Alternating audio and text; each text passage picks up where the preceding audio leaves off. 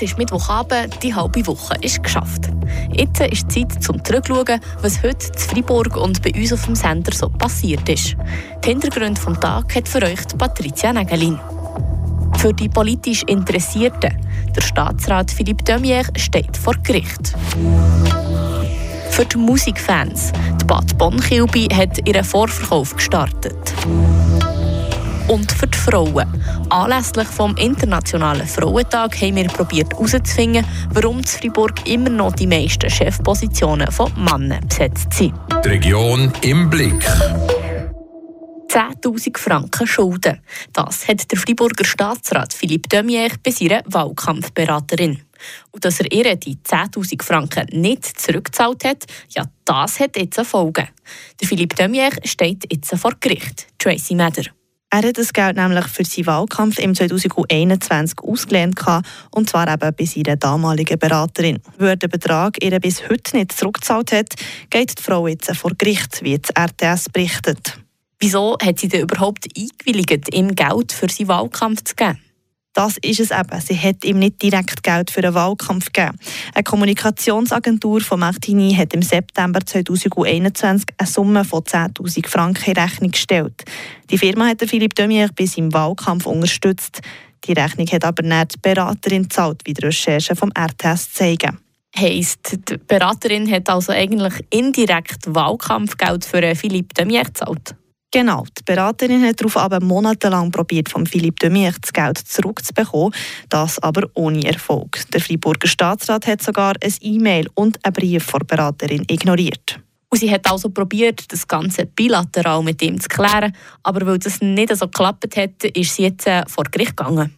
Voll, sie hat beim Bezirksgericht vom Glanenbezirk eine Klage eingereicht.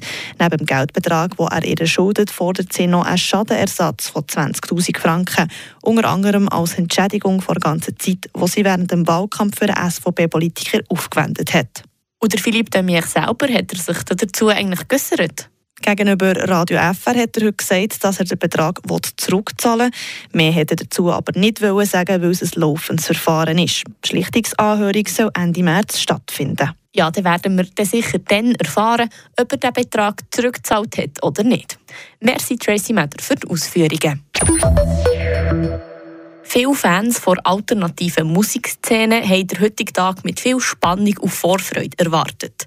Heute Morgen hat der Vorverkauf vor diesjährigen Bad Bonn-Kilby gestartet. Und jetzt sind die Tickets schon ausverkauft. Was dieses Jahr auf dem Programm steht und wie die Verantwortlichen auf die Kilby schauen, hören wir im Beitrag von Valentin Brücker. Schon zum 33. Mal findet Bad Bonn Kübe zu Tüdingen statt. Und im Team, das das Festival organisiert ist, ging viel Euphorie für die Sache spürbar. Das meint auch der Programmator von Bad Bonn, Daniel Fontana. Wir sind genau voll engagiert und äh, Lust auf neue Musik äh, mit neuem Publikum, altem Publikum, kreuz zu quer. Es ging noch, ging noch wie früher und, und auch nicht schwieriger und nicht einfacher. Äh, ja, wir gerne äh, junge Queers und alte Romantiker oder alte Queers und junge Romantikerinnen. Also alle willkommen. Neben dem Daniel Fontana, der seit dem Anfang im 1991 die Bands für das Festival und den Club bucht, ist seit letztem Jahr der meiste Gosteli mit im Programmteam. Bei der Auswahl der Kübe-Acts war er dieses Jahr voll involviert. Gewesen.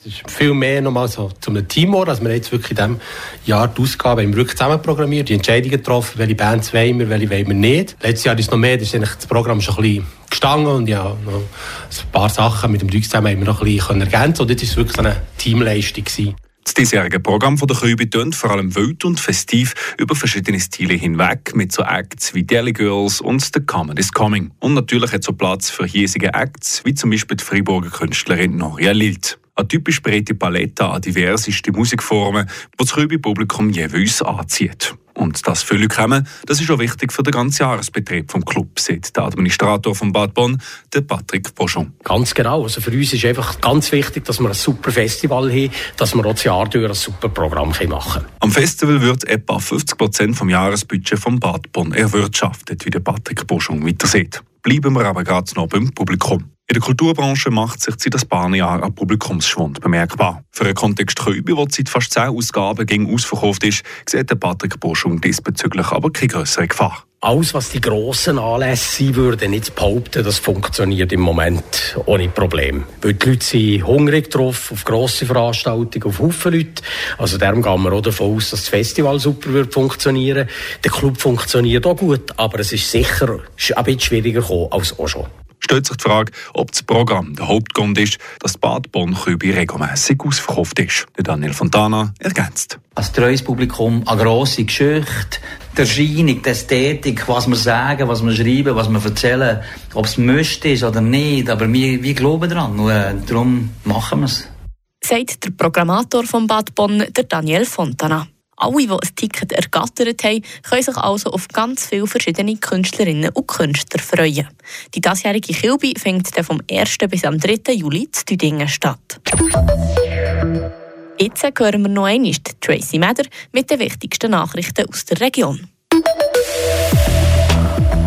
Bei Arbeiten an einer Forstmaschine ist ein 60-jähriger Freiburger gestern in Mötschwil, Kanton Bern, von einem unter Spannung stehenden Stahlseil getroffen und tödlich verletzt worden. Der Unfall ereignete sich im Waldstück Hasselberg, wie die regionale Staatsanwaltschaft und die Berner Kantonspolizei mitteilten. Weshalb der Mann vom Seil getroffen wurde, ist noch nicht geklärt. Die Polizei hat Untersuchungen zum Unfallhergang eingeleitet. Das Ausbildungs- und Integrationshaus MFI in Matro feiert sein fünfjähriges Bestehen. Seither hat das Haus, das unter der Leitung der Caritas Schweiz steht, 630 Personen aufgenommen. Die Menschen mit Flüchtlingsstatus verweilen jeweils rund sechs Monate im MFI, wie die Direktion für Gesundheit und Soziales heute mitteilt. Anlässlich des Jubiläums findet am Samstag ein Tag der offenen Türe statt.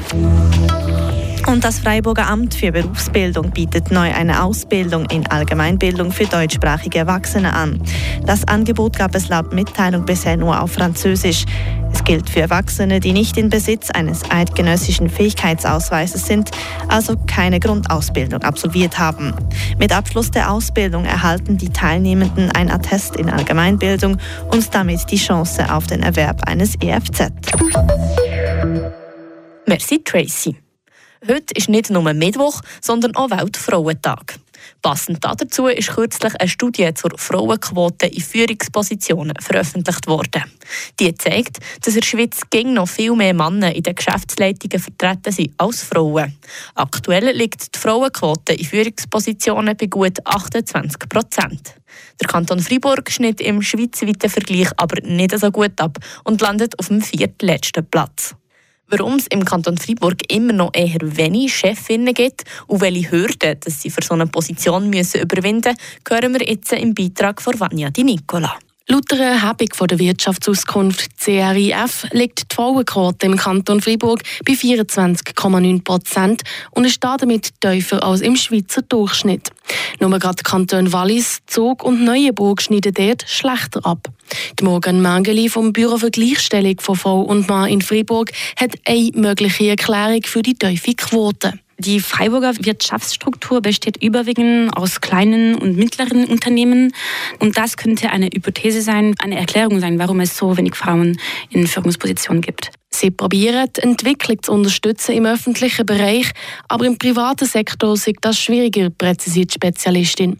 Neben dem wirtschaftlichen Aspekt gibt es noch einen ganz anderen Grund, warum Frauen in gewissen Branchen weniger vertreten sind als in anderen. Man weiß, dass die Berufswahl nur sehr geschlechtsspezifisch ist. Und das führt, dass Frauen in großer Zahl in Stereotypen Frauenberufen arbeiten, sozusagen.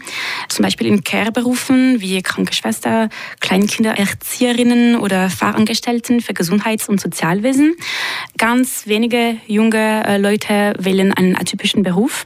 Und das könnte vielleicht erklären, warum es in manchen Bereichen doch noch Frauen, die äh, eine Führungsposition haben. Auch wenn in mehr Bereichen Frauen die Führungspositionen übernehmen, gibt es laut Morgan Mangeli ein Phänomen, das dieser Entwicklung im Weg steht. Die sogenannte Glasdille. Der Begriff gläserne Decke bezieht sich auf die Tatsache, dass Frauen in der Unternehmenshierarchie zwar aufsteigen können, aber nur bis zu einer bestimmten Ebene. Das Ergebnis ist, dass äh, sie großenteils nicht an der Spitze der Hierarchie stehen, obwohl die Frauen, die heute ähm, genauso gut qualifiziert wie die Männer sind. Der geringe Anteil von Frauen in Führungspositionen führt näher zu einem Teufelskreis. Es gibt wenige weibliche Vorbilder.